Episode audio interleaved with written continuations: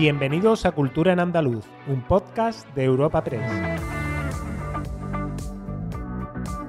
Os damos la bienvenida a una nueva entrega de Cultura en Andaluz, el podcast de Europa Press Andalucía en el que cada semana presentamos las novedades culturales más destacadas. Soy Esther Falero y al otro lado del micrófono tengo a Santi García. Hola Santi. Hola Esther. ¿Qué temas trataremos hoy? El primero de los temas de hoy lo protagoniza la Feria del Libro de Sevilla, que regresa a Plaza Nueva con cientos de autores invitados y más de 150 actividades. Y hablaremos también de la celebración del Día de las Bibliotecas, con acciones en las ocho provincias que se prolongarán hasta el día 30 de octubre. Además, contaremos cómo la exposición Inéditos saca a la luz los fondos desconocidos del Museo de Bellas Artes de Granada. Conoceremos la valoración de la Junta sobre los presupuestos del Estado para la cultura en la comunidad y daremos un repaso por la agenda en los próximos días. Comenzamos. La primera noticia de esta jornada es la Feria del Libro de Sevilla regresa a Plaza Nueva desde este jueves con cientos de autores invitados y más de 150 actividades como presentaciones de libros y otras publicaciones, mesas redondas, conferencias, talleres, coloquios, entregas de premios, recitales y lecturas, homenajes o rutas guiadas y hasta un acto especial en torno a Halloween. El delegado de Hábitat Urbano, Cultura y Turismo, Antonio Muñoz, ha destacado la trascendencia de una feria distinguida con el Premio Nacional de Fomento de la lectura, principal evento del sector en Andalucía y uno de los más destacados en el calendario a nivel nacional. Espero que tengamos una gran feria. Si además el tiempo acompaña, como en los últimos fines de semana, yo creo que va a ser un, un éxito total de público, que es lo importante, que la gente se acerque a las casetas, que compre, que compre libros y disfrute de las distintas actividades. Este año, la inauguración de la feria cambia el pregón por un encuentro con Javier Cercas con el lema de esta edición Una vida en cada página. Entre los invitados están Fátima Das, Karina Sainz Borgo, Fernando Iwasaki, Natibel Preciado, Isaac Rosa, Coral Herrera o Benjamín Prado, quien pondrá el cierre con un recital poético musical junto a la cantante Rebeca Jiménez. La Feria del Libro 2021 también acercará la notable trayectoria de autores como Azahar Alonso, Juan Madrid o Martín López Vega. Habrá espacio para autores locales, pero con alcance en toda la geografía nacional, como Eva Díaz Pérez, Ace, María Alcantarilla o Javier Salvago. Y a esto se suman Julián Navarro, Felipe Benítez Reyes, Sara Mesa o Jesús Carrasco. Además, uno de los focos de esta edición se sitúa en las letras sevillanas con un ciclo de cinco conversaciones a dos entre autores vinculados a la ciudad por nacimiento o asentamiento, titulado Hecho en Sevilla. Otro ciclo, Planas y Páginas, aborda el periodismo y literatura en el contexto actual con Sergio Vila, San Juan y Jesús Morillo, entre otros. En poesía, cinco jornadas englobarán una representación de 15 poetas de diversas generaciones, estilos y procedencias. Y por último, hay que subrayar que habrá actividades con enfoque de género, historias y testimonios sobre sometidos o desplazados y como cada edición, la feria programa actividades destinadas a la infancia y al público juvenil. Escuchamos a la delegada de Educación, Marisa Gómez. La Delegación de Educación del Ayuntamiento de Sevilla ha organizado una serie de iniciativas que se van a enmarcar todas con el objeto de acercar a los más pequeños a, despertar ese, ese amor por los libros, acercarlos a los autores, a que conozcan los ilustradores, en definitiva, fomentar la lectura entre los más pequeños y las más pequeñas. Recordar que en el recinto de la Feria del Libro de Sevilla no habrá restricciones de aforo si no empeora la pandemia, respetando los protocolos habituales de distancia social y uso de mascarilla. Y siguiendo en el ámbito de la literatura y la lectura, la Junta de Andalucía celebra el Día de las Bibliotecas con actividades en las ocho provincias, la Biblioteca de Andalucía y la Biblioteca Virtual. Esta efeméride se celebra cada 24 de octubre en varios países desde el año 1997. Estas actividades, que se están desarrollando desde el 20 de octubre y se prolongarán hasta el día 30, están dirigidas a todos los públicos con la finalidad de reivindicar el papel de las bibliotecas como espacios libres, diversos y abiertos para el acceso a la cultura y el conocimiento. Así, bajo el lema Bibliotecas, leer, aprender y descubrir, la programación incluye encuentros literarios, visitas teatralizadas, sesiones de narraciones orales, exposiciones bibliográficas o conciertos de música. Con cada una de ellas, un total de 16, se pretende trasladar el mensaje de que las bibliotecas, independientemente de su tipología, son una ventana abierta a la lectura, lugares para descubrir y escenarios en los que aprender. Hola, pequeño pero. Una biblioteca activa es aquella que está viva y día a día abre sus puertas y recibe todas las demandas del claustro o de otros elementos de la comunidad educativa como la familia o el alumnado y dispone del personal que pueda satisfacer esas demandas.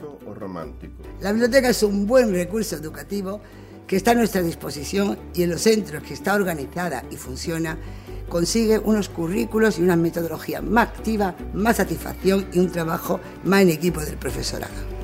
Como todos los sábados por la mañana, bajo al parque con su flamante bicicleta. ¡El tiburón! La exposición Inéditos saca a la luz los fondos desconocidos del Museo de Bellas Artes de Granada y reúne 63 obras nunca exhibidas o mostradas solo de forma ocasional al público. La exposición, concebida y diseñada por el director del Bellas Artes, Ricardo Tenorio, saca a la luz 54 lienzos, 7 esculturas, un grabado y un tapiz conservados hasta ahora en sus almacenes, bien por no ajustarse al discurso de la exposición permanente, por su estado de conservación o por su reciente incorporación. Inéditos, fondos recuperados y desconocidos del Museo de Bellas Artes de Granada ofrece la oportunidad de contemplar la huida a Egipto del fraile cartujo Juan Sánchez Cotán, la alegoría de la Inmaculada Concepción de Jacinto de Molina y Mendoza y de mano anónima una Sagrada Familia con San Juanito. Junto a estas tres obras se exhibe el apostolado del flamenco de Martin Pepin, quien debió gozar de cierta relevancia entre sus compatriotas a juzgar por el retrato que le dedicó Van Dyck. También figuran algunas obras que habían sido depositadas durante largas temporadas en otras instituciones, como es el caso del tapiz flamenco Ariadna Reina, manufacturado por uno de los tapiceros más reconocidos del barroco, Jan Raes II, o aquellas que no tenían cabida en el discurso de la exposición permanente, como un San Jerónimo anónimo madrileño del siglo XVII que copia con exactitud un original de Lucas Jordán. Cierran el recorrido cinco pinturas sobre tabla. Cuatro de ellas representan a los evangelios una serie ejecutada por un artista anónimo andaluz, y la quinta recoge la escena de la Santa Parentela, obra que a su vez abre el arco temporal de la exposición que se inicia en el siglo XVI finaliza en el 19. En el acto inaugural de Inéditos, que se puede visitar hasta el próximo 28 de febrero, la consejera de Cultura y Patrimonio Histórico, Patricia del Pozo, ha indicado que esta muestra sigue la estela de excelencia marcada por otras como Odaliscas de Ingres a Picasso, una propuesta que ha impulsado al Museo de Bellas Artes de Granada a conseguir unos registros de visita similares a los logrados antes de la pandemia. Tan histórica como desconocida, es decir, vamos a tener la oportunidad de disfrutar de unos fondos maravillosos, de una gran altura artística y un gran valor artístico, que han estado en Granada, pero nunca hemos podido verlo, ni nunca han estado expuestos. Yo creo que esta exposición representa una oportunidad para contemplar, admirar, disfrutar unos bienes Además, y en este mismo acto, la consejera de Cultura también se ha pronunciado sobre las inversiones culturales recogidas en el proyecto de presupuestos generales del Estado en la comunidad para el próximo año que ha calificado de absolutamente decepcionantes. Así ha lamentado que dichas inversiones caerán 4,7 millones de euros respecto al ejercicio anterior, un extremo que considera inexplicable cuando el presupuesto del Ministerio de Cultura para 2022 sube cerca de un 40%, el mayor de la historia. Del Pozo ha expresado su gran decepción con estas cuentas para Andalucía, que ascenderán a 9,2 millones de euros, ya que, según ha defendido, la región ha demostrado su liderazgo cultural. Además, ha añadido en un momento en que el gobierno andaluz está haciendo un esfuerzo brutal en inversiones culturales. Absolutamente decepcionante, más cuando estamos haciendo un esfuerzo brutal en Andalucía, en inversiones, en exposiciones, en itinerancia de las exposiciones, en espectáculos públicos. Yo no puedo aceptar unos presupuestos así como ustedes comprenderán que no son buenos para esta tierra. Y con el liderazgo cultural que tiene esta tierra, no solo que lo tiene, sino que además lo ha demostrado por activa y por pasiva.